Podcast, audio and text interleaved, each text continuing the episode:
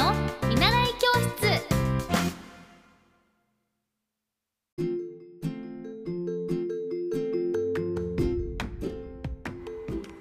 皆さんこんばんは。エッティ先生の見習い教室。今日から3月になりました。3月1日。あやばい。あくしゃみが出そう。って思うとくしゃみが出ない。あのー、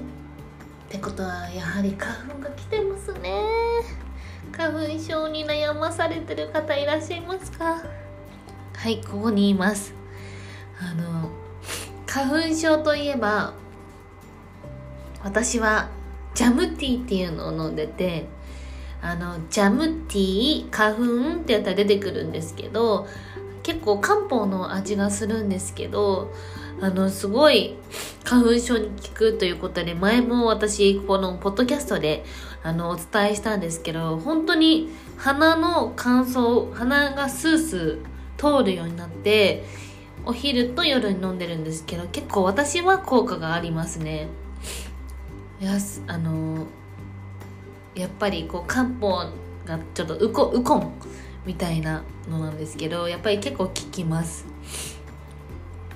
っぱりちょっと今年はなんか毎年過去最高の花粉ってなってるけど本当にすごいですよね。って思います。えっ、ー、と3月ということで3月頑張りたいことは私実は今日3月1日ある記念日になりましてそれは何かというとモンテッソーリ教育の資格の申請をしました。あのモンテッソリ教育というのは何かというと私が今あのネスインターナショナルスクールというところであのこのモえーとモンテッソリ教育というものを方針とした教育法なんですけどあのまあ、どういうことかというとモンテッソーリ教育というのは医師であり教育家であったマリア・モンテッソーリという博士の方が考案したものになっていてあの子供自身が自立に向かって成長と発達していこうとする姿をこの周りの大人がこう環境を作ってあげるという教育法の一つで、まあ、目的はえーと、自立してて責任感と他人への思いやりがあって生涯学び続ける姿勢を持った人間を育てるということを私たちが、えーと、しあの環境をサポートするというのでこれにね出願する理由を1000文字で書かないといけないということで私が書いた内容はもちろんあのもうずっとここでも言ってます。子供たちの個性を尊重した社会を作っていきたいと考えたからというので、えっ、とまあ私自身こう小学生の時になぜかなんかこう名前を自己紹介をするだけで変わってるねって言われたりとかなんかちょっと堀江ってなんか変わってんねって言われることがなぜか多くて宇宙人みたいだねとか。なんでかなって全然わからなくて今でもわかんないんですけどでもなんかそんな中で祖母が一番身近にいた祖母がまあそのままでいいよみんなはもうポジティブポジティブっていうふうに、まあ、いじめられた時もこう助けてくれてという。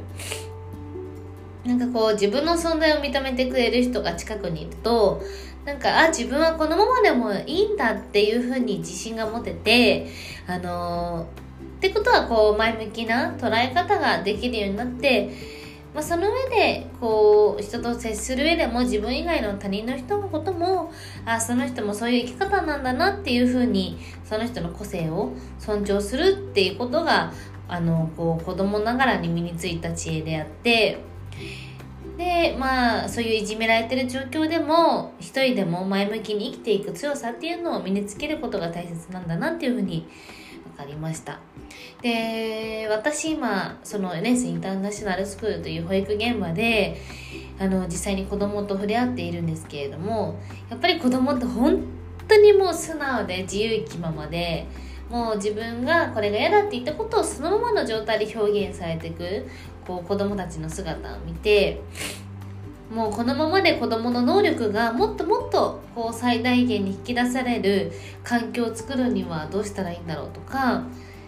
例えばこうしなさいああしなさいっていう指示をする教育指示待ちの子どもたちではなくて子どもたち自身が自分でこうやりたいというふうに自立して考えていくのをこうお伝え伝えられるのはどうしたらいいのかとか、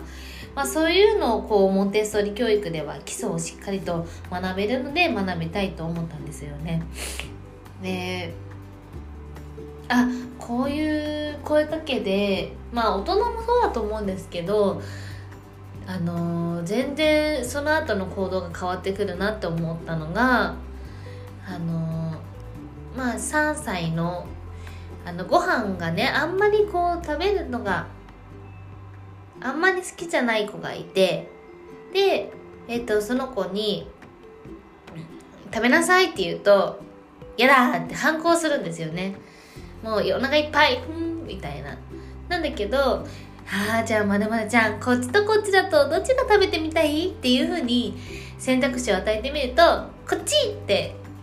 いてこう自分で決めたことはあのー、喜んで行動するっていうのが分かったんですよね。だから同じこう食べるっていう行為でも保育士のその一言でその後の行動が変わってしかもそれが自分のできたできたが増えてきて自己肯定感につながるっていう本当に言葉一つで子供の人生とか捉え方っていうのが変わってくるので私はやっぱりその基礎をしっかりと学びたいなと思って今回モンテッソリ教育の資格を今日、えっと、申し込みをしました。やっぱり勉強がすごい好きで学ぶってことはやっぱり自分の知恵にもつながっていくので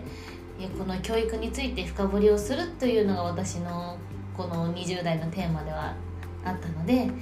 今回勉強して皆さんにまた改めて発信していきたいなと思ってます。じゃあどんなものなのかというとまたこれからどんどんモンテッソリ教育についても発信していきたいなと思っています。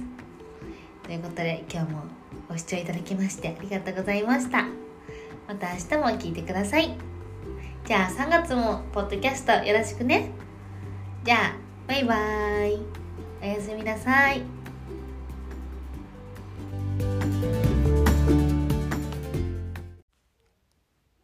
皆さんこんばんは。エッティ先生の見習い教室です。今日は夜の放送となっています。あのー、今日はすっごく嬉しいことがございまして、というのも大好きな人に久しぶりにお会いさせていただきました。あのー、本当に私のこのホリエッティという名前を付けてくださった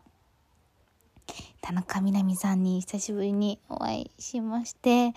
なんか本当にもう、顔も小さくて、なんだろう、なんかもう、もちろん可愛くて、オーラもあって、体ももう芸能人の細さで、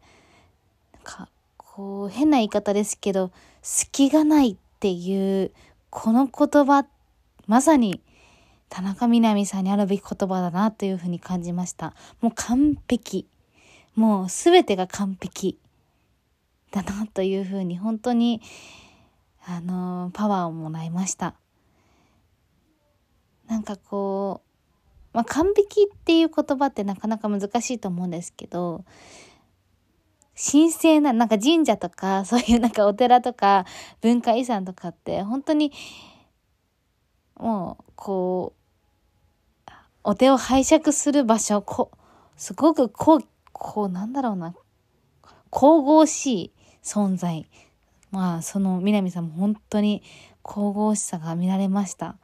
いやすごいかっこよかったです。もう可愛いを通り越して、美しいを通り越して、もうかっこいい。そう、南さんにさつまいもをお届けして、あの、この前さつまいも博で、私今、お手伝い畑のお手伝いもさせてもらってるんですけどそこであのさつまいも取れたさつまいもをプレゼントして。そうそれで南さんがわざわざお越しくださってもう久しぶりに会えて嬉しかったです。なのでなんかああ頑張ろうってなりました。お仕事も。ねなんかやっぱり私南さん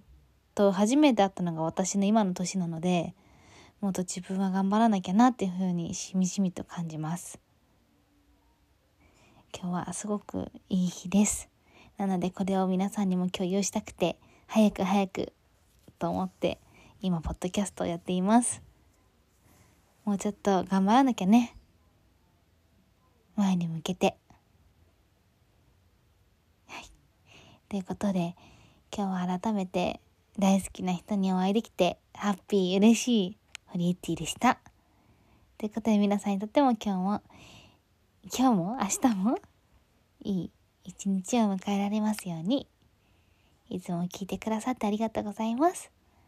じゃあ、おやすみなさい。じゃあね